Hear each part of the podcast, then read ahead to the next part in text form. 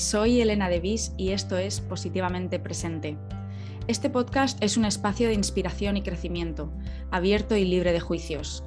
Cada semana hablamos con líderes de opinión, profesionales y personas inspiradoras que, como nuestra invitada de hoy, tienen una historia única que contar. Juntos exploraremos una gran variedad de temas, desde el autoconocimiento y la magia de viajar a la sostenibilidad, pasando por el bienestar y el emprendimiento, con el objetivo de traer un poquito más de conexión a nuestros días y así vivir con más propósito y plenitud. Compartiré un episodio nuevo cada lunes a las 8 de la mañana, hora España Península, pero para estar al tanto de novedades y conocer un poquito más de cerca a nuestros invitados, te recomiendo conectar conmigo en Instagram es arroba positivamente presente, todo junto. Y si no lo has hecho aún, te invito a escuchar el episodio cero, donde explico con más detalle el origen y el porqué de positivamente presente. Bueno, vamos a ello. Nuestra invitada de hoy tiene una historia personal de esas que te parte el alma trocitos, pero ha sabido canalizar su dolor y su energía, que por cierto es increíblemente contagiosa, para salir de las dificultades y diseñar su vida a su manera, ella es Adela Pastor, que pasó de estudiar MBAs y tener seis tiendas de joyería por Madrid a convertirse en mentora espiritual y fundadora de Soy Satya, un movimiento de estilo de vida consciente al que ya se han unido miles de personas por todo el mundo. Soy Satya es también un centro de espiritualidad en Madrid, así que si vives ahí o estás de paso, acércate a conocerlo que seguro que te va a encantar. Hoy en día se habla mucho de llevar una vida consciente y de vivir el presente, de hecho, son temas que en este podcast vamos a tratar mucho. Por eso he decidido que este sea el primer episodio. Porque sin conciencia, ¿qué es la vida? Pero realmente estos conceptos pueden significar cosas muy distintas para cada persona. Por eso quería que Adela nos los explicara un poquito mejor. Adela y yo descomponemos el concepto vida consciente y nos explica cómo incorporar lo que ella llama espiritualidad moderna a nuestro día a día. Hablamos también de la importancia de gestionar nuestras emociones para vivir más presentes y de la energía de diferentes tipos de alimentos y su impacto directo en nuestra actitud. Además, Adela nos da herramientas para desarrollar la intuición y comparte su camino hacia la paz interior a través de la valentía y el dejar ir, que es algo que yo personalmente intento trabajar a diario y creo que nos hace mucha falta a todos esta conversación me dio un subidón de energía y de propósito enorme y me dejó todo el día con una sensación preciosa de amor y electricidad. Así que espero que te cause a ti lo mismo. Pero antes de pasar al episodio, me gustaría añadir que cuando Adela y yo tuvimos esta conversación, Rusia todavía no había atacado a Ucrania. Por eso no lo nombramos en ningún momento. Pero es algo a lo que quería hacer mención porque me entristece profundamente y desde luego me hace sentir todavía más agradecida por poder hacer este podcast y compartirlo contigo. Ojalá el sufrimiento de tantas miles de personas acabe pronto y el ego de los que están causando tanto daño se haga pequeño cuanto antes.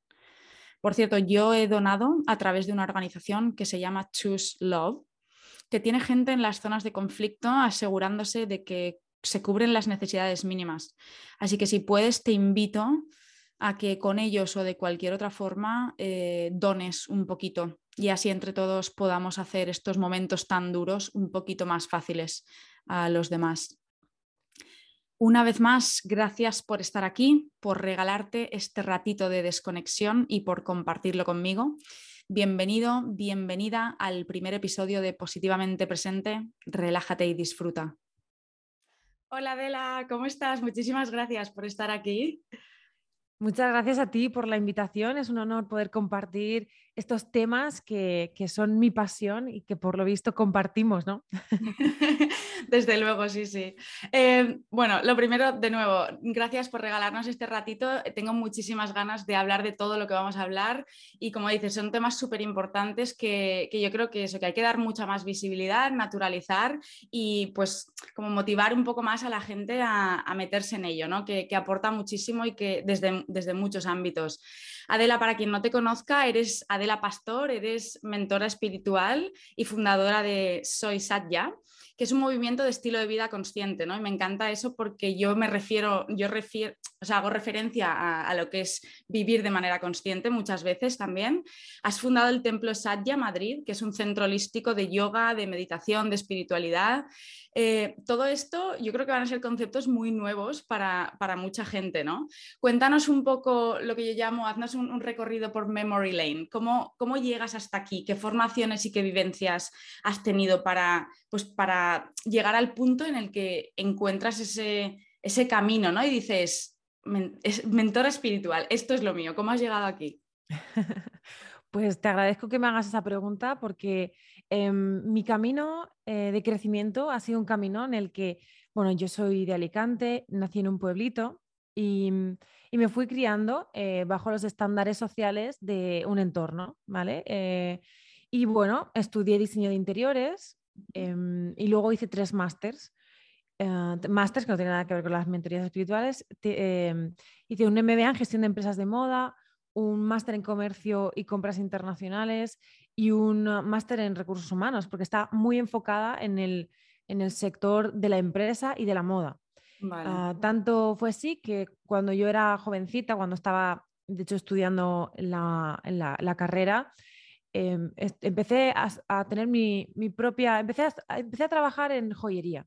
Y estando trabajando en joyería, empecé a tener mi propio, mis propias pulseras, empecé a venderlas, y así es como eh, empezó una marca de joyas y relojes con la que estuve mm, cerca de 10 años, donde yo empecé haciéndolas y vendiéndolas em, en la tienda de mi madre.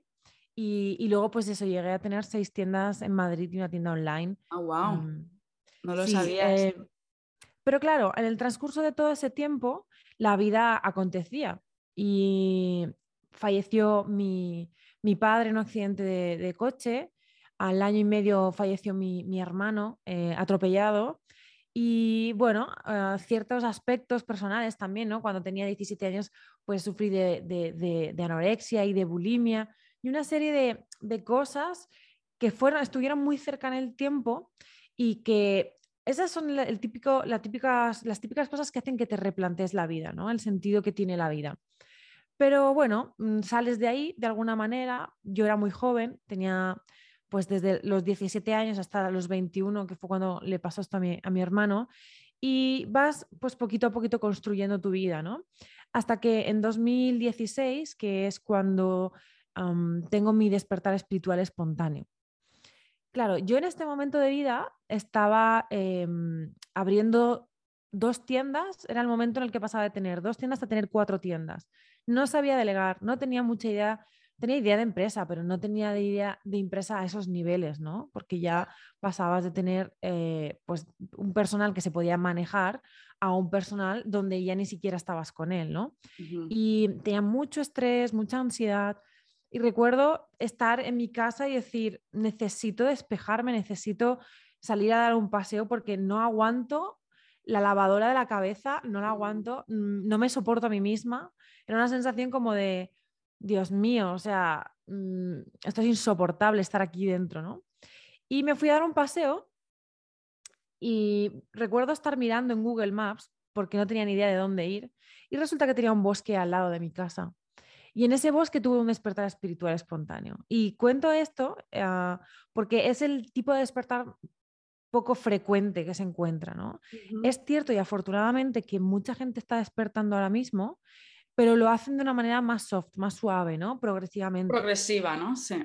Claro, cuando tú hablas de vida consciente, por ejemplo, em, es un despertar progresivo, porque empiezan a interesarte temas como em, el medio ambiente, eh, investigar, en, eh, a indagar en ti misma, y este tipo de cosas te, llevan inevitablemente a hacerte preguntas. Preguntas internas que te llevan a cambiar tu estilo de vida, y a cambiar tu forma de estar en el mundo. En mi caso, de repente, em, tuve a lo que se conoce como un pico en los niveles de conciencia, es decir, algo así como una iluminación, ¿vale?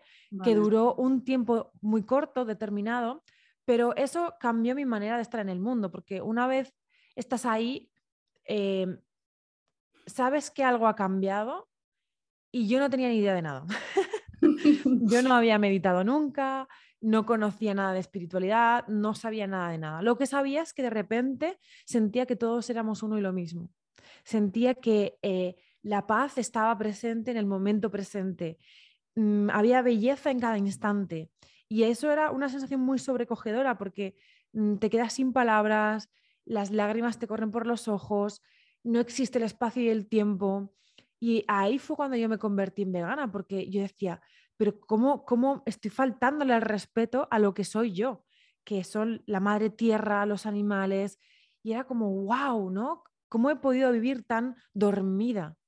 Tan dormida durante tanto tiempo. Y fue algo espontáneo. Entonces, para mí hubo como una especie de, de repente te meto de estar en un, barreño de agua caliente a pasar a un barreño de agua fría y es como, ¡oh! ¿no? Y claro, eso me llevó, como yo estaba tan mal en ese momento, tenía tanto estrés, tanta ansiedad y, y, ya había vivido muchas cosas a nivel personal, tenía muchas ganas, mucha sed de investigar qué es lo que había vivido, porque de pasar a tener un estrés terrible a de repente sentir una paz que lo inundaba todo y a sentir que todo estaba bien y que todo era perfecto, pues me puse a investigar, a leer y me metí de lleno eh, eh, en la espiritualidad esotérica, vamos a llamarlo así, porque la espiritualidad, aunque en principio todo es lo mismo, que es llegar a la iluminación eh, o a la no dualidad, lo que sucede es que hay muchas ramas. Entonces, ese día cuando yo llego de ese paseo, llego a mi casa y abro el correo electrónico y en el correo electrónico hay un curso que decía algo así como eh, curso de entrenamiento mental para enfocarte. Y claro, yo estaba tan desenfocada porque sentía que estaba aquí y allí que dije, este curso voy a hacer yo, ¿no? Adela, y perdona, una pregunta rápida. Este momento que nos estás contando, que bueno, ya tengo la piel de gallina, o sea, te estoy visualizando y estoy alucinando. Eh, este momento que nos estás contando, ¿cuántos años después de el trágico accidente de tu hermano fue? Pues, a ver, mmm, Por contextualizar un poco, ¿sabes? Sí, ocho nueve años más tarde, o siete, ocho años. O sea, que había, vale, vale, ya había pasado un tiempo. Sí. porque eso pasó cuando yo era muy joven, ¿no? Y el despertar ya lo tuve con, con 28 o así. Vale, vale, perdona. Sí, y, nada, eh, me apunto a este curso y me enseñan desde la parte más científica de la neurociencia a meditar y demás. Yo ahí me introduzco en todo este tema. Y hay una segunda parte del curso que es un retiro donde se hacen cosas cuánticas, ¿no? Cosas que no se pueden explicar con la mente. Pero yo, mm, el primer momento cuando se llega al, al curso este, lo primero que nos hacen es un ejercicio de telepatía de dos minutos. Una cosa extremadamente sencilla y súper básica. Y cuando yo termino este ejercicio digo, pues va a ser que la vida no es como yo creía que era. Porque yo soy capaz de leerle el pensamiento a esta persona, pero era algo muy evidente, muy, muy claro, muy evidente. Si esta persona me lee el pensamiento a mí y yo le leo el pensamiento a esta persona en dos minutos, es que hay alguna ley de estas como la gravedad que no entiendo muy bien que está operando y yo no tengo ni idea, ¿no? Entonces fue cuando me metí en un estudio más esotérico, ¿no? Empecé a estudiar, pues me metí de lleno en el tarot, estuve tres años estudiando tarot, estuve haciendo astrología, me fui a Egipto eh, varias veces a hacer investigaciones psíquicas en, los, las pirámides, me metí en grupos, me puse a leer, a visitar maestros, a ir a ashrams y mm, en todo este camino yo seguía sufriendo de alguna manera. Yo no había encontrado aún la tecla y es verdad que ya había dado un cambio, como, como te estaba diciendo, pues era vegana, em, ya empecé a meditar, pero sobre todo en ese proceso lo que empieza es a sanar, uno empieza a sanar, ¿no? Ah, mm. recuerdo en un curso que hice de hipnoterapeuta que saqué todo el dolor de la culpa cuando lo, lo había pasado de mi hermano, porque mi hermano cruzó el paso de peatones para encontrarse conmigo. Entonces, claro, había tanto dolor acumulado que cuando empiezas el proceso espiritual, lo primero que haces es aprender a gestionar tus emociones, por un lado, y por otro lado, a sanar todo el pasado. Porque tu presente y tu futuro están muy determinados por las heridas del pasado. Entonces, claro, es fundamental que en ese proceso, pues uno empiece a, ir procesando y gestionando todo esto, ¿no? Entonces, en ese camino eh, de varios años, llega un punto en el que digo, ¿cómo puede ser que yo siga atrayendo a relaciones personales un tanto mm, pues complejas, difíciles y, y, entonces tuve un punto de inflexión en un retiro de silencio, que me fui a, un retiro de 10 días de silencio, y estando allí dije, mi vida a partir de ahora va a estar dirigida por el amor. Mi manera de estar en el mundo ahora va a ser desde el amor. Y eso fue el punto de inflexión que todo lo cambió. Es que tengo tantas preguntas y tantas cosas. Hay demasiado, demasiado. O sea, y cada tema da para un podcast independiente. Pero hay varias cosas que me llaman la atención de todo lo que has dicho. Una es el momento en el que mencionas la lavadora interna de tu cabeza, que ahí tú crees que, creo que eso era un poco antes de tu despertar, pero por lo que yo concibo como vivir de manera consciente, que es un poco el ser capaces de observarnos un poco desde fuera también, ¿no? Tú ahí ya, ya habías dado ese paso, tú ya eras capaz de ver de, es insoportable estar aquí dentro, o sea, ya estabas un poco separando tú, tú de lo que había dentro de ti y de tu cabeza, que me parece increíble cuando dices eso, que todavía, pues eso, nunca realmente te habías puesto ni a investigar, ni a aprender más sobre el tema, ni, ni habías tenido el despertar. Y luego, por supuesto, ese momento, que igual durante la conversación lo vamos... Em, resolviendo, ¿no? O entendiendo un poco mejor, pero yo creo que eso, una de las cosas que me, que me cuesta entender y que creo que a lo mejor podemos empezar con ello también para, entender tu historia un poco más, es lo que dices, ¿no? Que al principio el tema de la espiritualidad iba más por una rama esotérica. Muchas veces el tema de la espiritualidad también ha estado pues, muy conectado con, la religión, ¿no? Con cosas de brujería, como dices, está en el tarot. A día de hoy lo sigues sintiendo de esa manera, o sea, ¿qué, qué es la espiritualidad para ti? Y, y, por ejemplo, alguien que no sea religioso puede ser espiritual. ¿Cómo, ¿Cómo, entendemos la espiritualidad un poco más? Gente que quizá no haya tenido unas vivencias tan extremas como, la que, como las que tú nos estás contando.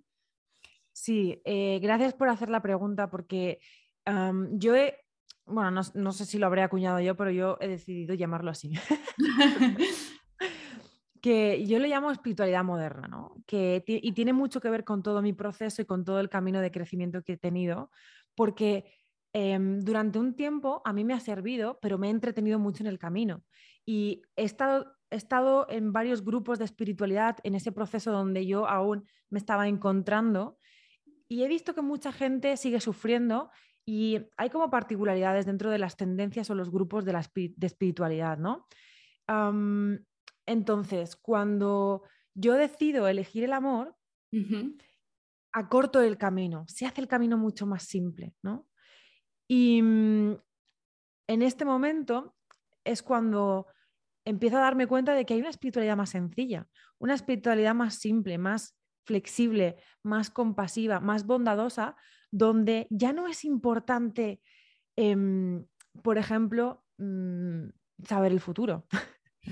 porque se cree que, o las piedras, ¿no? O acumular, que es, que es, preciosa, que es una, es una cosa mm, que no la, no la niego, ni muchísimo menos, ¿no? Pero, em, o convertirte más flexible también en la, en la alimentación. ¿Qué pasa? Que eso va en contra de lo que es la religiosidad, de lo que es la religión, porque la religión tiene jerarquías la religión tiene eh, determinados posicionamientos que o vas por aquí o es pecado, ¿no? Por así decirlo. Sin embargo, la espiritualidad moderna, al menos como yo lo entiendo, tiene más que ver con un proceso en el que nadie te dice lo que tienes que vestir, ya no tienes que ir con un turbante blanco, ni tienes que ser vegano siquiera. no, nadie te dice lo que tienes que hacer, simplemente tú en ese proceso interno en el que tú te descubres a ti misma y conectas con tu naturaleza y tu propia esencia, tú decides en cada momento qué elecciones tomar. Totalmente. Totalmente. Claro, esto va en contra directa con las normas rígidas y las cosas que te llevan a un sí o un no, al blanco o al negro. Tienes que hacer esto. Tienes que... Yo creo que requiere mucha confianza ¿no? en uno mismo y mucha, mucha seguridad de decir, me conozco tan bien y sé exactamente lo que necesito en este momento, que voy allá y, voy a por ello y me da igual lo que decimos, ¿no? las etiquetas, el vegana, el no vegana, el, cristiano, lo que sea, ¿no? Es de, soy yo, me conozco a mí misma, este es mi camino y, y, lo voy a seguir desde el amor, independientemente de que desde otros puntos me esté llegando que el amor es así o el amor es así. El amor para mí es esto y así lo sigo. Eso es. Entonces, cada uno puede tener su propio camino espiritual no necesariamente tienes que mm, recitar mantras o no necesariamente tienes que eh, ir a la iglesia.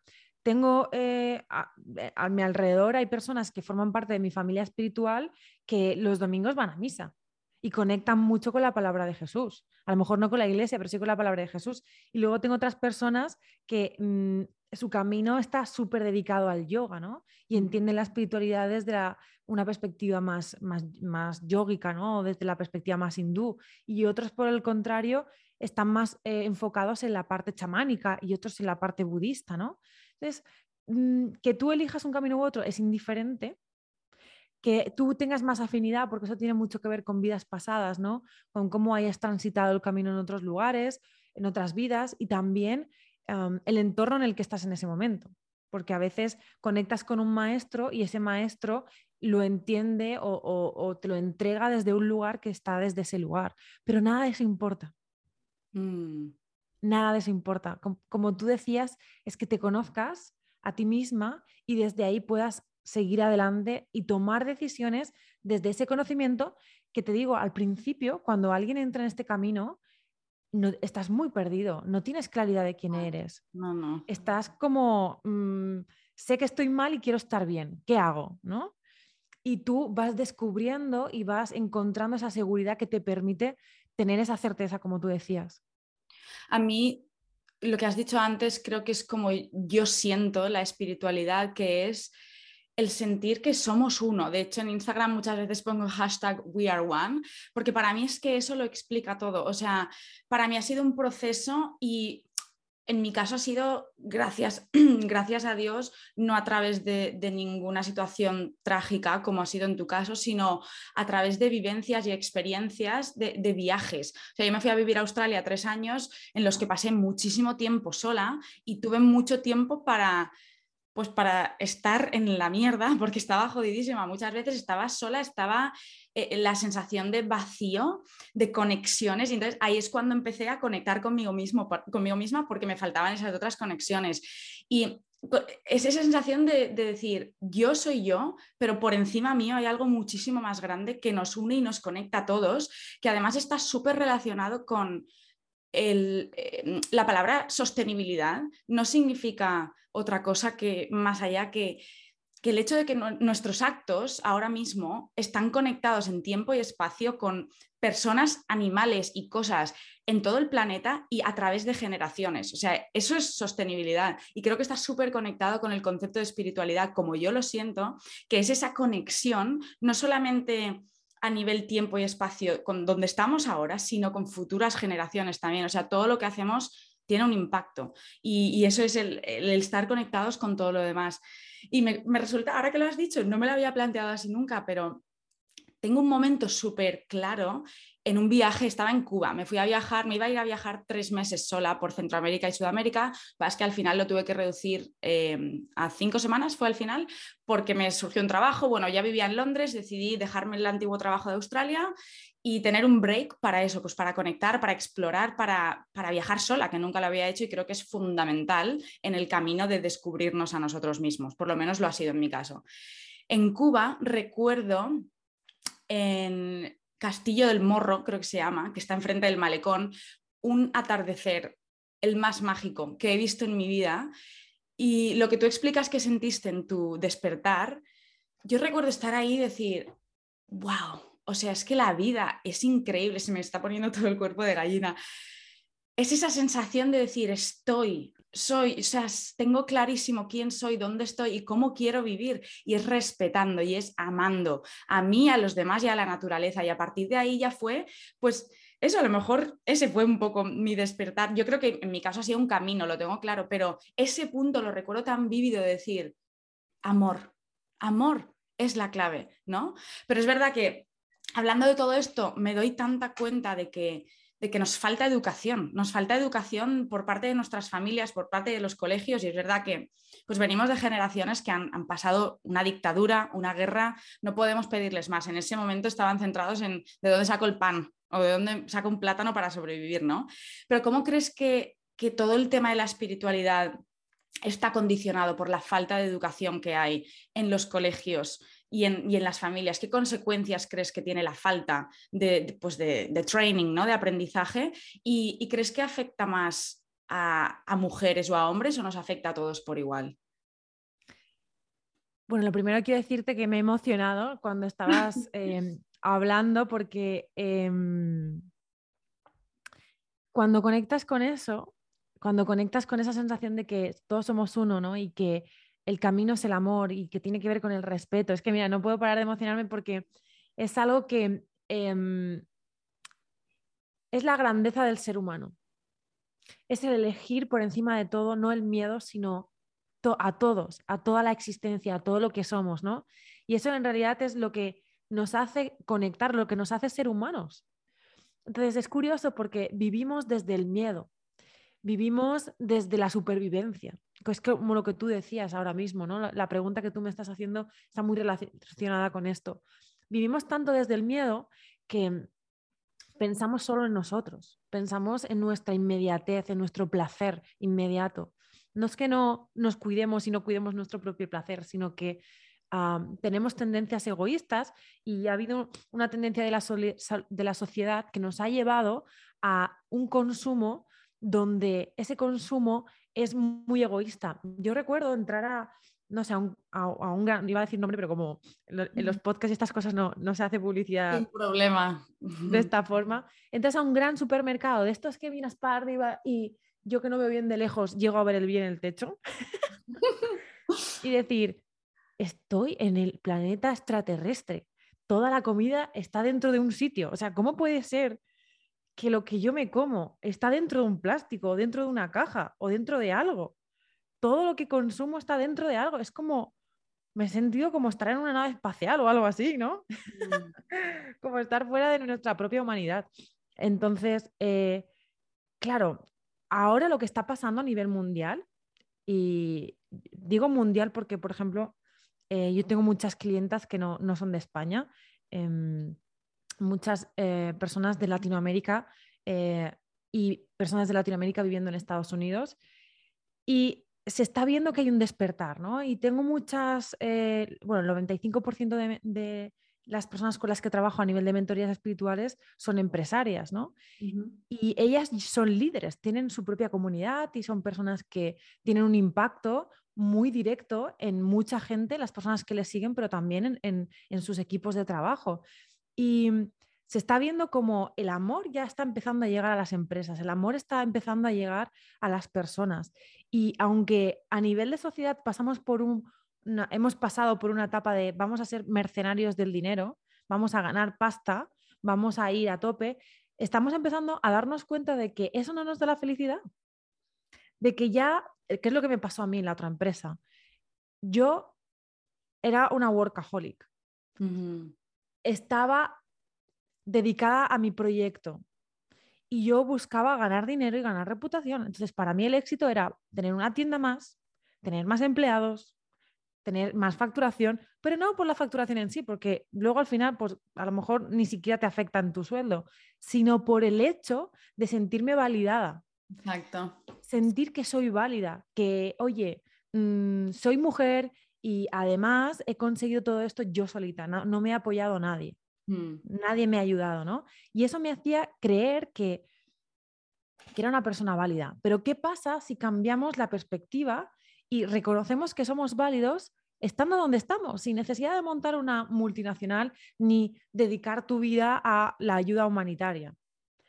nosotros podemos hacer nuestra vida y nuestros actos cotidianos desde el amor. Podemos hacer la cama desde el amor, desde la presencia absoluta, desde el tomar conciencia y desde querer hacer bien las cosas, ¿no? Desde buscar ese bien superior, ¿no? ¿Qué pasa? Que ahora la sociedad ha cambiado, está cambiando. Estamos en un momento maravilloso en el que estamos empezando a darnos cuenta a empezar a gestionar nuestras emociones, a darle importancia a esto. Antes se hacía, por supuesto que hay gente que se dedicaba a esto, pero no de forma mayoritaria, ¿no? Y me encanta poder ver a esas mujeres que están dedicadas a su propio crecimiento espiritual y que son líderes y lo están llevando a, otras personas. En cuanto a lo de hombres y mujeres, bueno, es cierto que cuando empiezas a quitarte etiquetas, ya no importa si eres un hombre o eres una mujer, ¿no?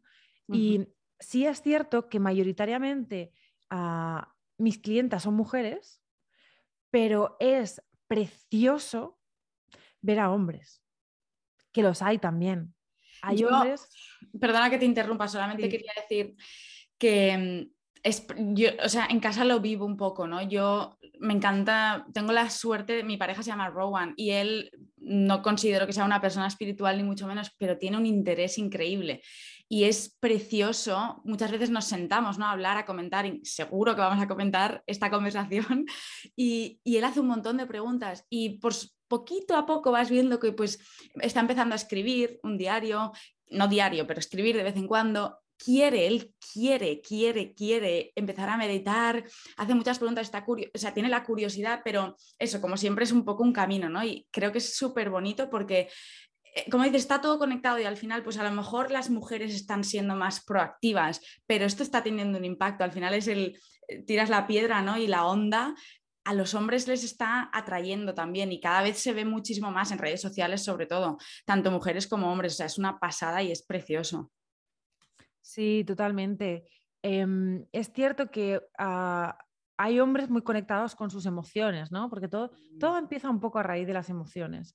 Y, eso hace que, sea más fácil para ellos, pero también hay hombres maravillosos que, que sí quieren dar ese salto y que son conscientes de que deben atravesar, por ejemplo, ¿no? Eh, la semana pasada empecé una, ah, un proceso de mentoría con, con un chico Mm, y, claro, este chico está muy dedicado, él, quiere ese despertar, él está, está ya ahí, ya despertado, pero está profundizando, ¿no?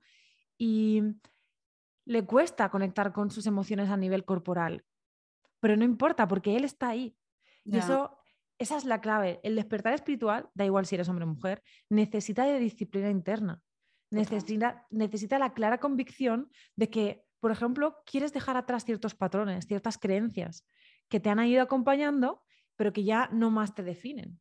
Ya no te definen nunca más, ¿no? O mm, ciertos patrones limitantes que te impiden llegar al siguiente nivel y que necesitas atravesar ese miedo, a miedo a lo que sea, a dejar tu trabajo, a dejar tu pareja, miedo económico, que es lo que te está frenando y te está impidiendo tener la vida que tú quieres, porque mm. estás atrapada en una situación por no hacerle caso a, a tus emociones. Y eso se ve en hombres, se ve en mujeres y es maravilloso ver que a pesar de que a lo mejor las mujeres tenemos más capacidad para conectar con las emociones, igualmente con voluntad y con interés y con intención se puede llegar igualmente. Totalmente. Y al final es pues como con el tema de, de hacer deporte, ¿no? O de estudiar o de lo que sea es que no tengo tiempo, es que es pues, las barreras, ¿no? Los, las creencias limitantes que al final pues, no dejan a la gente dar ese primer paso. ¿no? Hemos comentado, mm, pues hemos hablado de principios ¿no? y valores como el amor, el respeto, el, el entender que somos uno, que estamos conectados. Para esas personas que sienten, pues que tienen esa curiosidad y que les gustaría a lo mejor Em, iniciarse en el mundo de la espiritualidad o simplemente pues, empezar a, sentirse más conectados ¿no? consigo mismos. ¿Cuáles son los, los, principios esenciales o los conceptos básicos, aparte de los que acabamos de comentar, para, para, iniciarnos en el mundo espiritual o para empezar a sentir esa, esa pequeña conexión? Bueno, eso tiene que ver mucho a nivel personal, a nivel individual, pero por lo general uno empieza en el camino espiritual porque quiere indagar en sí mismo, ¿no? Eh, quiere profundizar a nivel interno. Y me pasa también mucho, ¿no? Mm, personas que empiezan ese proceso de indagación, de decir, bueno, em, estoy bastante satisfecha con mi vida, tengo una vida privilegiada, pero siento que es el momento de profundizar quizá más en mi intuición, en mi esencia, quiero descubrir, estoy ahí dentro, ¿no? Entonces, muchas personas que empiezan las mentorías conmigo eh, eh, tienen este punto de partida, ¿no? A priori tengo una vida privilegiada, no tengo grandes traumas, no me ha pasado nada traumático como para empezar a trabajar desde la, herida, ¿no? Pero es muy curioso porque todo el mundo me dice, em, yo no sabía que tenía tanto por gestionar. Entonces empezamos prestando atención a todos esos mecanismos emocionales que nos evitan sentir emociones, ¿no? Tenemos tres eh, mecanismos para escaquearnos de sentir, ¿no? Uno sería, por ejemplo, eh, la huida o el escape, y es a través de planes que son divertidos, como puede ser quedar con los amigos, ver una peli de Netflix, ponerme, cuando ya el ego se vuelve espiritual, ponerme una meditación. Y son cosas que te, te, distraen. Cuando la mente te distrae de sentir a nivel físico las emociones. Otro mecanismo para no hacerte cargo de esas emociones porque no quieres es la supresión o la represión. Esto viene cuando hay tanto miedo y tanta culpa por sentir que lo que hacemos es, uno, proyectamos, es decir, buscamos culpables. Yo me siento mal y por lo tanto hago responsable a otra persona. Por ejemplo, y aquí permíteme que ponga el ejemplo del veganismo, ¿no? A todas las personas que tienen, que tienen ese, esa preocupación por eh, la vida eh, y por ah, el medio ambiente, ¿no? Y entonces deciden culpar a otros. Tú eres una mala persona porque mm. estás haciendo esto, ¿no? Esto es una proyección, cuando en realidad quiere decir, amo la vida, amo a los animales, respeto al medio ambiente y eso hace que, como no sé gestionar mis emociones, te culpe a ti. Literal. Claro. Esto es un punto, o a los políticos, o a la sociedad, o al vecino, o a la televisión, o a los periódicos. O sea, culpables hay en todos los lados. A mi madre, mi padre. El tema está en que yo me siento mal y como me siento mal, me quejo. Que eso es la expresión, es la tercera forma, ¿no? Eh, lo niego en mí y lo proyecto. Claro, esto no nos lleva a la inactividad, a que cualquier persona pueda hacer lo que quiera, sino que la manera en la que uno defiende su posición de veganismo o defiende su posición, sea la que sea, es desde el respeto. No desde, porque desde ahí se llega a más gente, desde ahí se llega a más personas, porque ya no hay una imposición o una exigencia. Totalmente. No puedo estar más de acuerdo, sobre todo con el tema del veganismo. Es que yo, o sea, para mí es exactamente lo que tú dices. Yo he llegado a la conclusión de que para yo sentirme a gusto y en línea como, como la persona que quiero ser y que creo que soy, con lo que me siento a gusto, ese creo que es el camino.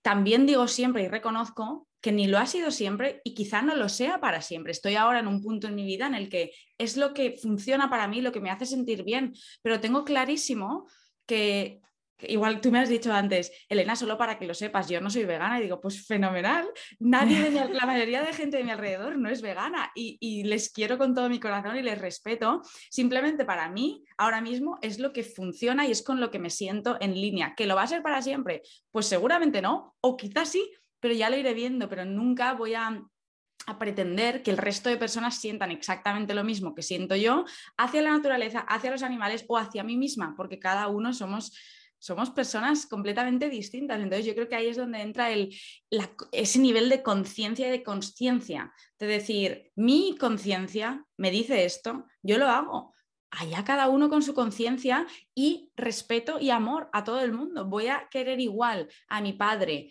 a mi tío, a mi hermano, a mis amigos, coman o no coman carne, que me encantaría que a lo mejor redujeran. pues sí, seguro, no, eso tampoco lo voy a negar, pero eh, el, punto del respeto y del amor y de la individualidad, del, del entender que cada uno es su persona y cada uno lo que le funciona en cada momento. Por supuesto, por eso no me verás a mí en la vida juzgar a alguien que no sea vegano o que no sea vegana, porque sé, soy muy consciente que quizá un, día esté yo en el otro lado. O sea, no se me va a ocurrir nunca.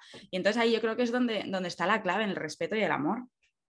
Sí, totalmente de acuerdo. Em, yo que empecé el camino siendo vegana, em, caí yo misma, o sea, yo esto lo digo porque yo fui la primera que entraba a un restaurante y veía a alguien comerse un filete y decía, me sentía superior o sea, mm, juzgaba a la gente, decir, sois unos insensibles a nivel interno, porque obviamente no lo dices, ¿no? Y eres muy polite con todo el mundo, pero si eres honesta contigo misma, hay una parte donde te sientes superior porque haces ciertas cosas que los demás no hacen. y de alguna, de alguna manera estás juzgando. Y esa es una de las cosas que en mi propio camino espiritual me he dado cuenta que tenía que derribar, ¿no?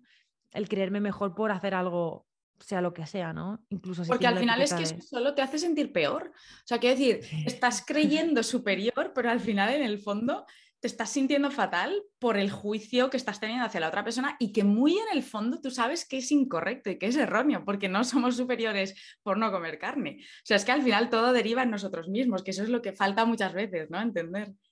Claro, aquí esto es muy bonito que lo estés mencionando porque volvemos a las emociones, ¿no? Volvemos a que cuando una persona se siente superior a otra, sea la forma en la que sea, estamos ante unos campos de energía negativos, estamos ante unos campos de energía que lo que hacen es que te restan, te restan a nivel energético. Y aquí hago referencia a la escala del doctor eh, y el psiquiatra americano David Hawkins, que considero mi maestro y la base de mi trabajo como mentora espiritual está basada en su, en su propia obra. Y él determina una escala que va del 0 al 1000, donde eh, clasifica los niveles de energía. Digamos que la parte baja de la escala hace referencia a la esclavitud del ego, a la esclavitud, a la supervivencia máxima, y la parte alta de la escala es a, la liberación de ese ego, ¿no? que tiene que ver eh, con los grandes avatares de la historia, como Cristo, eh, Krishna, Zoroastro, em, Krishna, Buda, perdón. Em, y claro, ¿qué pasa? Que todo lo que está por debajo de esa escala eh, de 200 estamos hablando de energías que te están robando eh, energía propia del sistema acupuntor. Sabemos que en la medicina tradicional china ah, hay unos meridianos donde se transporta la energía y se lleva a grupos de órganos. Cuando estamos ante X eh, estímulo energético, sea un pensamiento o sea una emoción, la glándula timo, que la tenemos justo en el, un poquito más arriba del pecho, se bloquea o se fortifica. Cuando estás ante un estímulo negativo, como puede ser cualquier emoción que esté por debajo de los 200, lo que sucede es que esa glándula se bloquea y deja de llegar energía a esa parte, a esos órganos. Cuando la emoción o el pensamiento es prolongado, eh, ese corte de suministro energético eh, se hace prolongado y eh, a la larga provoca enfermedades físicas relacionadas con las emociones de ese meridiano. ¿Qué pasa? Que cuando tú de manera prolongada estás en un estado muy sutil de orgullo o de condescendencia, lo que provoca es que a la larga te está creando enfermedades psicosomáticas a nivel interno. Puede ser el orgullo, pero puede ser la apatía, la pereza, la ira, Ah, puede ser el miedo, el sufrimiento, la pena, eh, el deseo incluso, ¿no? Todo eso es como un peso encima de ti que te está quitando la energía. Claro, ¿qué pasa? Que cuando vas ascendiendo en esos niveles de conciencia y te vas a la parte alta de la escala donde está el amor y el amor incondicional, lo que sucede es que tú te sientes plena, llena de energía, te sientes dichosa, ves la belleza de la existencia y ya no te tomas tan personal las cosas porque no estás pendiente de tu propia supervivencia, sino de llegar al bien superior, ¿no? De llegar a que, otras personas estén bien, ¿no? Con, tu contribución. Hay un mantra que define soy satya, que es el estilo de vida consciente, que dice Loka samasta no Bantu, ¿no? Lo tenemos eh, en la puerta en Templo Satya y es una manera de decir, bueno, el mantra traducción en sánscrito significa em, que todos los seres vivos ah, puedan ser libres y felices y que mis palabras, mis acciones y mis pensamientos contribuyan de alguna forma a la felicidad y la libertad de todos. Buah, me encanta. Me encanta. O sea, como modo de vida. o sea, ojalá, ojalá, ojalá ese fuera el caso. Me encanta que hayas conectado las emociones con lo físico, porque son inseparables. O sea, además es que, bueno, yo me lo noto cuando estoy estresada, cuando estoy triste, cuando estoy ultra energética y contenta. Mi cuerpo actúa en consonancia también. Y, lo que dices, ¿no? los pesos que llevamos dentro luego se, proyectan y se manifiestan con enfermedades o con tensiones. Y, y yo creo que eso está muy conectado también con el tema de la comida, ¿no? Ya seamos veganos, no veganos, nos encante la carne, no. Al final, elegir ciertos productos que son vida inevitablemente nos van a, traer una energía, nos van a dar un, nos van a hacer sentirnos mejor a nivel físico y, energético, pero también espiritual, ¿no? Dejando a un lado el tema del veganismo, vegetarianismo, ¿estás de acuerdo con ello? ¿Crees que hay ciertos grupos de alimento o, el comer lo más natural posible? ¿Tienes una, una relación directa con cómo nos sentimos y con nuestra energía?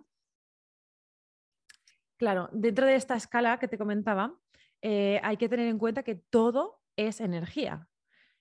Es energía un pensamiento que no se ve, ¿no? que es inmaterial. Es energía una emoción que también es inmaterial, pero también es energía este jersey que estoy llevando. O también es, energía eh, el ratón, la libreta, una planta, un alimento, todo es energía. Claro, tú puedes eh, tener tu propia intuición y observarte, indagar en ti misma para saber cómo, qué efecto tiene ese alimento en ti de manera intuitiva, pero también tenemos el test muscular, que es la kinesiología. Claro, una de las eh, aportaciones que hizo David Hawkins también es aplicar la kinesiología conductual a esta escala. Entonces podemos testar eh, el nivel de, energía que tiene un, alimento. Mm podemos testarlo todo, podemos saber en esa escala del 0 al 1000, podemos clasificarlo numéricamente. No porque nos haga falta, porque en realidad la escala sigue siendo mente, sigue siendo ego, pero a veces nos ayuda a los más racionales a entender y a, hacernos más claro esto. ¿Qué sucede con esta escala? Que sí, como todo es energía, hay alimentos que están más lejos de la vida que no son tan pro vida y hay alimentos que son más pro vida. Y mm. aquí tiene mucho que ver el alimento en sí, en la proveniencia del, alimento, pero también la, intención con la que tú te lo estás comiendo. Hay un montón de factores que influyen alrededor de la, de la alimentación, ¿no? Desde, por ejemplo, la intención a la hora de cultivar X cosas o de criar X cosas, ¿no? Em, la forma en la que eh, por ejemplo, un animal ha sido criado. No es lo mismo, y lo sabemos, un animal que está eh, inyectado de hormonas y de antibióticos, hacinado en unas condiciones paupérrimas, que un animal que vive en, la pradera, es libre y, y no, no, tiene nada que ver. Son las condiciones de vida que tiene. Claro, si tú te pones a calibrar la carne de un animal y de otro, no tendrá nada que ver. Pero igualmente los propios yogis, y aquí estoy hablando de, una ciencia milenaria, donde ellos ya sabían exactamente por qué no tomar eh, carne. Porque ellos buscaban la iluminación y sabían que tenían que trascender los niveles de energía más pesados para poder trascenderlo, para poder... Y por eso adaptaban su alimentación. Si es que a veces se nos olvida, nos creemos que acabamos de reinventar el mundo con el veganismo, pero esto viene de, siglos, ¿verdad? Y de tradiciones súper antiguas, súper relacionadas con la espiritualidad, totalmente. Eh, quiero hacerte, quiero pasar a hablar un poco del, aprender a dejar ir, pero tengo una pregunta más acerca del amor que creo que es importante eh, comentar, ¿no? Y es que es verdad que cuando ves la vida desde esa perspectiva no cuesta tanto, pero hay situaciones en las que es difícil ser amable, tener paciencia, mm, dirigirte con amor al resto, pues mm, igual te ha pasado, has tenido has perdido el metro o lo que sea, eh, sales y te caga una paloma, en, o sea, una serie de, que son ejemplos muy tontos, ¿no? Pero una serie de, eventos que hacen que a lo mejor al final del día tengas una rabia y un de todo que dices, que, sueltas eh, pulpos, ¿no? Sapos y culebras, eh, culebras em, por la boca y no puedes, te cuesta tratar con amor o, o llevándola al extremo un ataque terrorista, una violación, alguien que mata a un ser querido tuyo. ¿Cómo ¿cómo podemos mm, vivir con amor y tratar con amor a personas que, van haciendo el mal por ahí o en días en los que no podemos porque nos pasa todas estas... ¿Cómo, cómo, cómo podemos tener siempre presente y delante el amor? Pues me parece una gran pregunta y me encantará abordarla, aunque quisiera, si me permites, retroceder un poco a la conversación que estábamos teniendo, porque creo que es importante decir que cuando, por ejemplo, la gente que viene al, centro de yoga, Em, mucha gente viene al centro de yoga a practicar yoga porque tiene una lesión física, porque tiene una amiga que dice que el yoga le ha venido muy bien y, y estás muy estresado y el médico te ha dicho o el psicólogo te ha dicho vete a practicar yoga. Y conforme tú vas aprendiendo a conectar contigo misma y a escucharte, inevitablemente el cuerpo empieza a pedirte alimentos más sutiles, alimentos y te conviertes en vegetariano o en vegano o reduces tu consumo de ciertos alimentos porque estás empezando a escuchar tu cuerpo. ¿vale? Quería eh, puntualizar esto porque es como no necesitas, ahora me he cambiado el chip y me he instalado mm, el Windows nuevo, la nueva versión de Windows y ahora, ahora soy espiritual y no como carne, sino que eh, te invitan ciertas actividades eh, de, escucha interna, te invitan inevitablemente a cambiar tu alimentación. No porque ahora te pongas una etiqueta, sino porque tu cuerpo te está diciendo, ya no más de esto. Claro, ahí, entra también lo que decía, ¿no? El tipo de alimentos también que yo soy vegana y sí, un día me voy a comer una hamburguesa vegana, una pizza, patatas fritas, lo que sea, pero a mí mi cuerpo me pide brócoli, me pide tofu, me pide arroz integral, entonces ahí está la diferencia también entre vegana por los animales y me como lo que me echen o porque le estoy dando a mi cuerpo energía y vida, que es muy diferente. Exacto. Es muy buena matización, sí, sí. Sí, y volviendo a tu pregunta, eh, que me, fascina porque volvemos de nuevo a la gestión emocional. Estamos de nuevo ante eh, las emociones. Que, cuando uno elige el amor, elige aprender a gestionar sus emociones.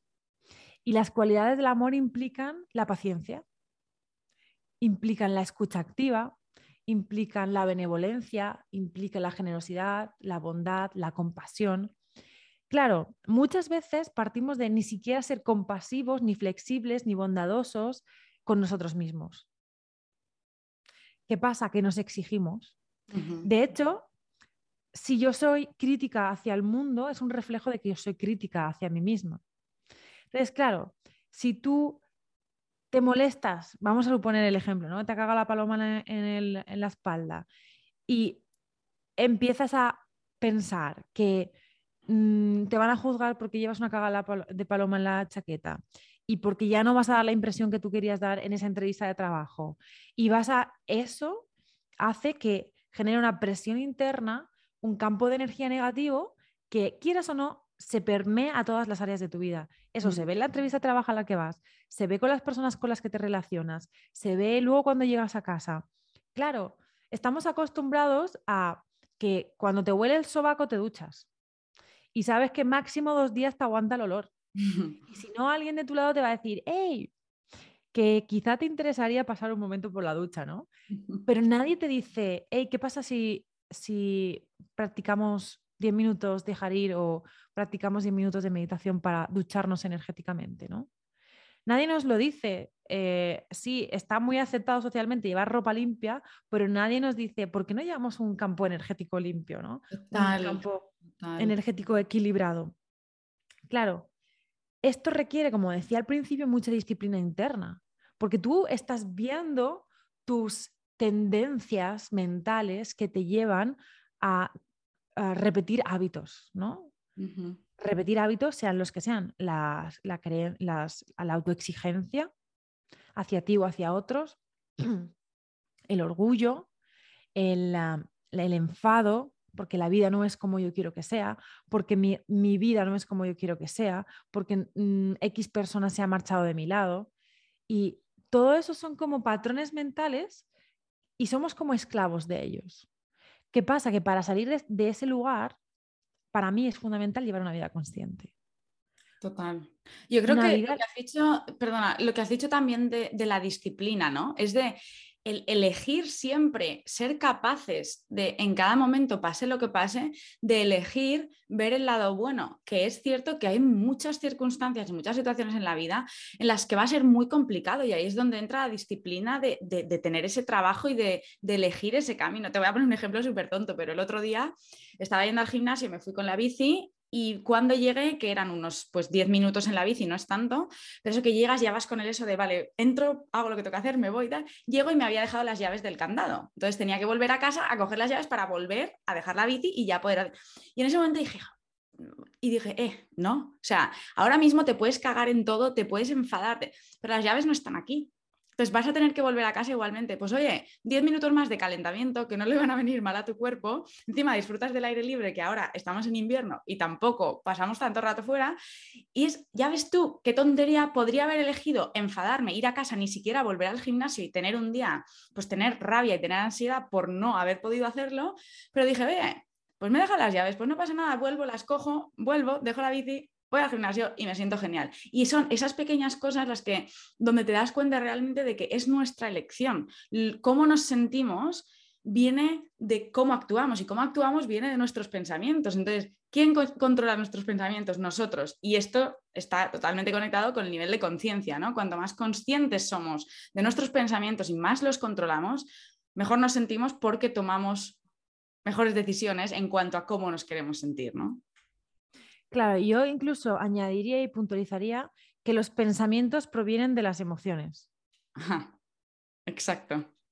Claro, porque un bebé, por ejemplo, em, un bebé de, imagínate, un bebé de tres meses, que de repente lo ves frustrado, lo ves furioso, porque ya se ve, se ve, eso se ve en los bebés. Ah, ese bebé tú eres que está pensando y está diciendo, mi mamá se ha ido a mm, no sé qué sitio y yo ahora no puedo tener mi tetita y no, el bebé está sintiendo, no está pensando, está sintiendo. Y es cierto que los pensamientos retroalimentan las emociones, pero el origen son las emociones. Claro, cuando hablabas de dejar ir, tu pregunta inicial, ah, dejar ir es una forma de estar en el mundo. Es una forma de estar en el mundo donde permites que las emociones estén en ti.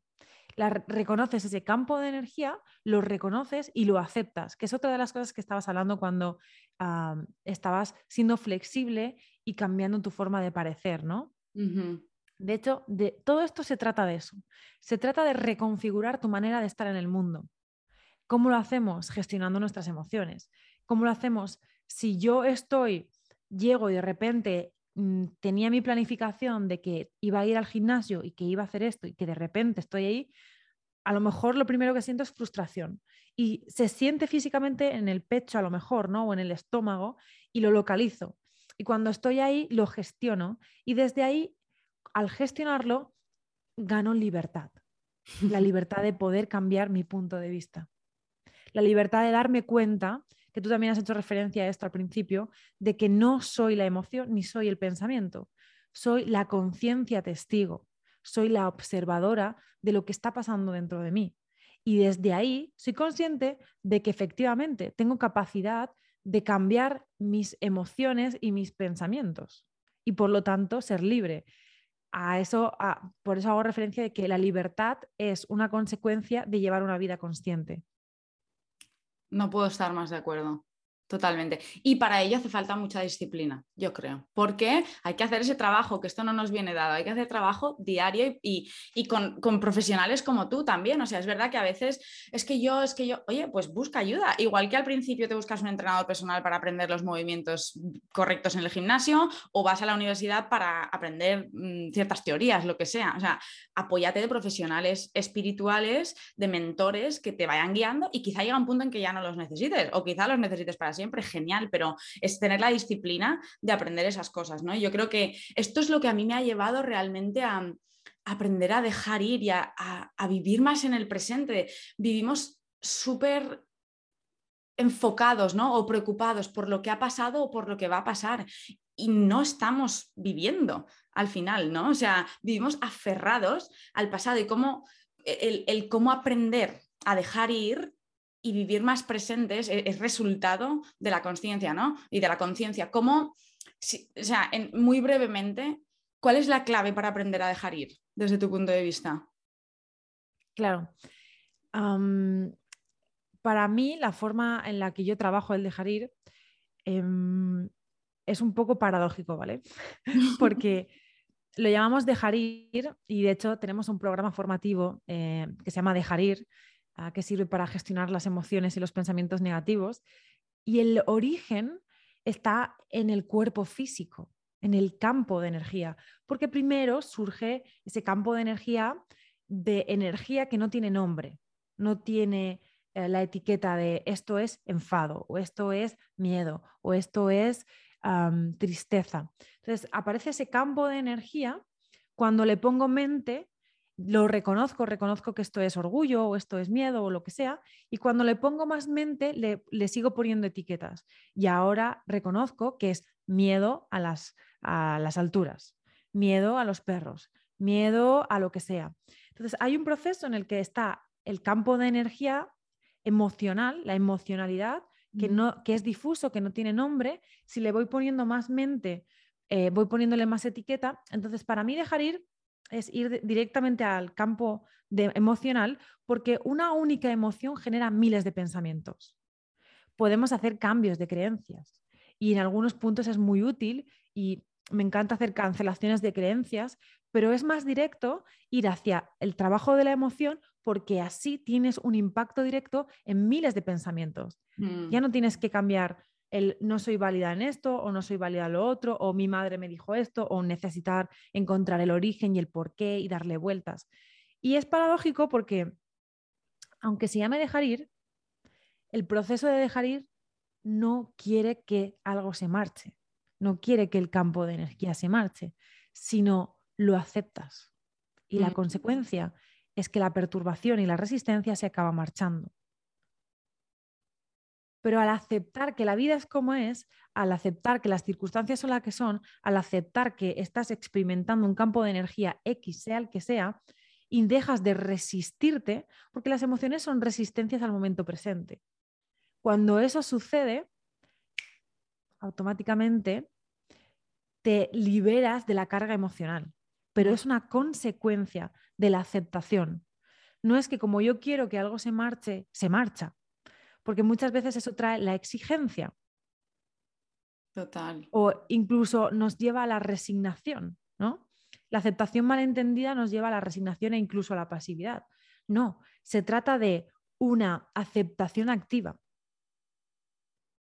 Acepto el campo de energía negativo ahora mismo, permito que sea, que se exprese, le doy su lugar, me muestro vulnerable y al mostrarte vulnerable te vuelves invulnerable. Es como mm. la humildad que tiene mostrar y decir esto es lo que hay, esto es lo que es, genera un escudo protector porque ya nada te puede hacer daño, porque eres vulnerable. Eso es, Está totalmente conectado, sí, sí, sí. A mí lo que me ayuda muchas veces también a, a entender mejor el concepto de dejar ir es soltar que en yoga muchas veces al final, en el pranayama, ¿no? en los ejercicios de respiración y, en la meditación es de inspirar es de suelta, o sea, suelta todo y al final es el dejar ir realmente eh, esa sensación, esa emoción, ese pensamiento, ese recuerdo, no se va a ir del todo, va a seguir ahí, pero es soltarlo y deshacernos de ese, de ese apego y de esa carga emocional que nos, está, que nos está dando porque, como tú dices, ¿no? tenemos el peso aquí dentro, pero lo sueltas y lo dejas ir y sigues adelante. Y yo creo que a mí eso me ayuda mucho, ¿no? El, concepto de soltar. Sí, em, estamos hablando de, emociones, pero también es cierto que en el camino de espiritual, todos los caminos espirituales te llevan a, trascender el propio ego, ¿no? Entonces, trascender el, el propio ego implica renunciar a todas tus creencias, renunciar a tu propia identidad. Y claro, eso es soltar, eso es ah, no identificarte con. Cuando hablabas al principio, ¿no? El, eh, identificarte con los pensamientos, creerte que eres los pensamientos. Cuando sueltas todo, claro, sueltas la recompensa oculta emocional que tiene decir yo soy vegana, ¿no? Por ejemplo, ¿no? Estamos utilizando este ejemplo porque Mm, porque es real, porque, es así. es Pero que hay dos, mil cosas, como decir, soy española, ¿sabes? O mm, soy madre, y como soy madre, lo que sea, ¿no? Dependiendo. No, tengo un MBA, es que es tan simple como eso también, ¿no? El tema de los títulos de soy la responsable de la no sé cuántos. Bueno, pues eso es porque es el ego, es que es el ego, está clarísimo. Sí, es, ese aferramiento a la propia identidad. Entonces, claro, en ese camino espiritual uno empieza a soltar, a soltar todo. Y llega un punto en el que el ego dice, wow, esto da vértigo, porque voy a desaparecer, ¿no? El ego está ahí como un modo de supervivencia y dice, wow, voy a desaparecer, voy a morir. a veces se siente, ¿no? Porque muchos eh, sabios y maestros iluminados tienen el origen de su despertar espiritual, están en experiencias cercanas a la muerte. Eh, por nombrar a uno está Ramana Maharshi. Ramana Maharshi, que es uno de los sabios modernos, por así decirlo, él con 16 años dijo, me voy a morir, estoy sintiendo que me estoy muriendo. Y dijo, pues mira, me voy a tumbar aquí y voy a ver cómo me muero. Y en ese momento se iluminó. Wow. Porque rindes el propio cuerpo, lo rindes todo, lo entregas. Es una rendición profunda a todo lo que existe. Y en ese momento, cuando lo sueltas todo, es cuando te iluminas. Y luego es inevitable estar presente, porque si realmente te das cuenta de, de la realidad, de que la vida está pasando y se está yendo, creo que eso, el nivel de conciencia, yo creo que te lleva a inevitablemente querer estar presente y querer vivir lo que estás viviendo, ¿no? Y hay un concepto que has nombrado antes que nos queda ya muy poquito tiempo, quiero hacerlo, quiero nombrarlo muy brevemente, pero has, has comentado el tema de la intuición, ¿no? ¿Cómo todos somos intuitivos? ¿Es algo, e, esto se trabaja o cómo se conecta la intuición y la conciencia? Ok. Em, antes de seguir a la siguiente pregunta, voy a cerrar el, otro tema, ¿vale? Porque me parece importante. Cuando tú rindes todo y te entregas a todo, una de las cosas que rindes es el propio pensamiento. Cuando tú rindes el propio pensamiento, no existe otra cosa que el momento presente. Exacto. Esa es la clave. La clave es que cuando tú te aferras al, pensamiento, es cuando existe el pasado y el futuro. Pero no existe otra cosa que el momento presente. Y eso solo se da cuando estás delante de un amanecer, como tú contabas, ¿no? O cuando yo estoy dando un paseo en el bosque y estoy permitiéndome estar presente en ese momento. O puede ser en un podcast mismamente, ¿no? Puede ser cuando estoy en el momento presente y estoy presente, de verdad, o estoy haciendo la cama y estoy presente. Sí, porque a veces vemos cosas, pero realmente no las estamos viendo, o escuchamos cosas, pero no las estamos escuchando. No estamos donde tenemos que estar porque está la mente distrayéndote y hay un montón de cosas que nos distraen a nivel mental.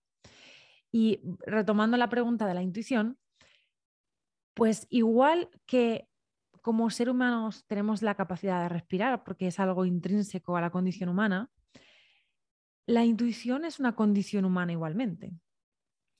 Unas personas la tienen más desarrollada que otros, pero igualmente la intuición es una consecuencia del camino del despertar espiritual, de elegir el amor. ¿Por qué? Porque somos como antenas emisoras y receptoras, ¿no? Estamos emitiendo y recibiendo todo el tiempo. Cuando soltamos la mente, tenemos la habilidad y la capacidad nos volvemos más sensibles, ¿no? Es como cuando, por ejemplo, eh, tú estás acostumbrado a tener una alimentación eh, mm, de junk food, ¿no? Como comida, mm, patatas fritas y comida con mucha sal y comida con mucha grasa y comida que cuando te comes un brócoli te sabe a poco. Dices, yo quiero, quiero la hamburguesa o quiero eh, esa comida sabrosa, pero cuando empiezas a retirar todos los aditivos, empiezas a percibir las sutilezas y lo mismo pasa con la energía. Cuando tú quitas lo que sobra, empiezas a percibir la sutileza del pensamiento, empiezas a percibir la, tu propia intuición, pero también tu capacidad de ser telepático. De hmm. repente, no sé si te habrá pasado, que estoy segura que sí, que estás pensando en una persona y esa persona te llama. Pero mil veces. Y a mi hermano y a mí nos pasa constantemente. Que ya, obviamente yo hace ya mm, más de siete años que no vivo en España, pero es que tenemos una telepatía increíble. Claro, pues eso es una consecuencia en gran medida de elegir afinar tu campo energético. Mm.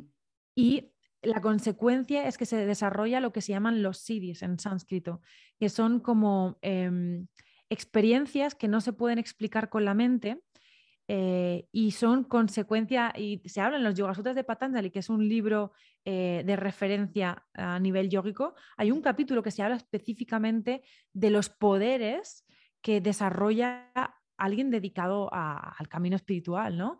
Y puede ser la telepatía, la clariaudiencia, la capacidad de escuchar cosas, ah, de escuchar voces, que, bueno, no quiero entrar en detalles, ¿no? Pero tener ese un conocimiento a través de la escucha o eh, la, clarivisión, ¿no? Tener eh, la capacidad de ver cosas por adelantado también, la, clarividencia, el tener, wow, tengo la intuición de que mm, no debes hacer esto, o tengo la intuición de que este es el camino, ¿no? Y de repente, pues eh, surge la magia. Haces cosas que a priori con la mente no elegirías. Recordemos que la mente dentro de la escala está por debajo del amor. La mente es un techo para amar que la mente trata de encontrar justificaciones, pero una madre no puede encontrar justificaciones de por qué su hijo, aunque haya delinquido, lo sigue amando. No tiene explicación lógico secuencial de como yo ha pasado esto, yo amo a mi hijo, ¿no? Lo amas y punto, ¿no? Pues la razón es una barrera para conectar con la intuición, porque la razón quiere entender y quiere saber y quiere gestionar. Por lo tanto, si queremos desarrollar nuestras eh, habilidades psíquicas, por así decirlo. Recuerda que yo empecé también en el mundo espiritual em, haciendo mm, experimentos de mucho tipo, ¿no? Teníamos grupos de telepatía donde experimentábamos un montón de cosas y eh, esto se desarrolla, pero te das cuenta en el camino espiritual que no es el objetivo. Eso es una distracción más de la mente en el camino. A la mente le encanta, le parece súper sexy hablar de estas cosas. Y yo creo en ello para, para demostrar y que la gente sea consciente de que tiene un campo de energía y es un campo de energía andando y que eso tiene ciertas consecuencias energéticas, pero dedicarte única y exclusivamente a eso, dejando de lado las elecciones constantes de amor y trabajando en tus emociones, creo que es un entretenimiento que vas a seguir sufriendo de una u otra forma. No podría estar más de acuerdo. Es que al final es eso, se reduce a la presencia. Todo lo que no sea la presencia es una distracción de la mente. Es así claro. Adela, hemos aprendido muchísimo, me ha encantado todo. Eh, espero que, tengamos la oportunidad de hacer otro podcast juntas porque hay muchísimos, muchísimos temas, que, muchas tangentes por las que podríamos, podríamos salirnos. Hay una pregunta que, que, me gusta hacerle a todos los invitados del podcast y es, cuando miras atrás, ¿no? en los últimos 12 meses, ¿cuál es la lección más grande que has aprendido? Y mirando hacia adelante para los próximos 12 meses, el próximo año, ¿qué, ¿cuál es tu deseo más grande? Claro, esta pregunta tiene muchas lecturas, ¿no? Porque depende del área desde donde la leas. Em, a nivel personal, los últimos 12 meses eh, me han regalado a través de una relación de pareja que ya no, ya no, ya no ha continuado, el, la el regalo de darnos cuenta de que la comunicación es básica y que se puede llevar el amor a la comunicación y que muchas veces no somos conscientes de la microviolencia que hay en la comunicación. ¿no? Y con microviolencia estoy hablando de interrumpir, por ejemplo, es una forma de microviolencia, o de, darle la razón a alguien cuando en realidad no estás de acuerdo, o de no tener en cuenta las necesidades de esa persona cuando estás hablando con ella. ¿no? Entonces, Claro, una forma de ir afinando un poco más en el camino espiritual es eh, todas las áreas que implican relacionarnos con personas. Mm. Y este, este, esto es uno de los regalos que yo he tenido en 2021. He tenido muchos más, ¿no? Pero eh, quisiera hacer como especial mención a mm, las ganas de seguir indagando e investigando más en la comunicación no violenta. Esto por un lado. Fundamental fundamental. Tengo, me siento muy, o sea, tengo que seguir explorando yo también ese camino muchísimo. Sí, es, em, hay un, libro que recomiendo a todo el mundo para todas las personas que nos estén viendo, lo estoy mostrando en cámara y es La comunicación no violenta, un lenguaje de vida que recomiendo encarecidamente por si alguien quisiera investigar al respecto. Y con respecto al 2022, claro, tengo mis objetivos personales, ¿no? Y... Sí, sí, aquí queremos objetivos personales. Vale. Em, uno en el que siento que me gustaría profundizar más es en aprender a comunicarme mejor, ¿no? Más allá de la comunicación no violenta, sino el mostrarme, ¿no? Porque eh, al personaje, al ego o a la mente siempre le ha resultado muy incómodo, ¿no?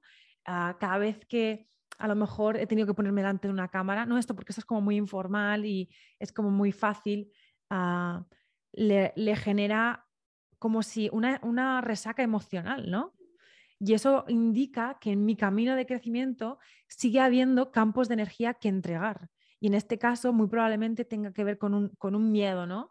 Un miedo que, que está ahí, lo, lo abrazo, lo reconozco y lo gestiono y aprovecho para gestionarlo. Y me gustaría que el 2022 ah, fuese para eh, reconocer ese miedo quizá, para mejorar mi habilidad de comunicación y poder llegar a más gente.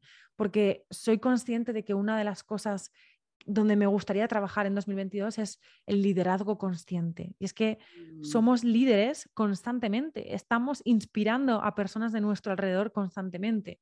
Y las redes sociales son una manera de liderar.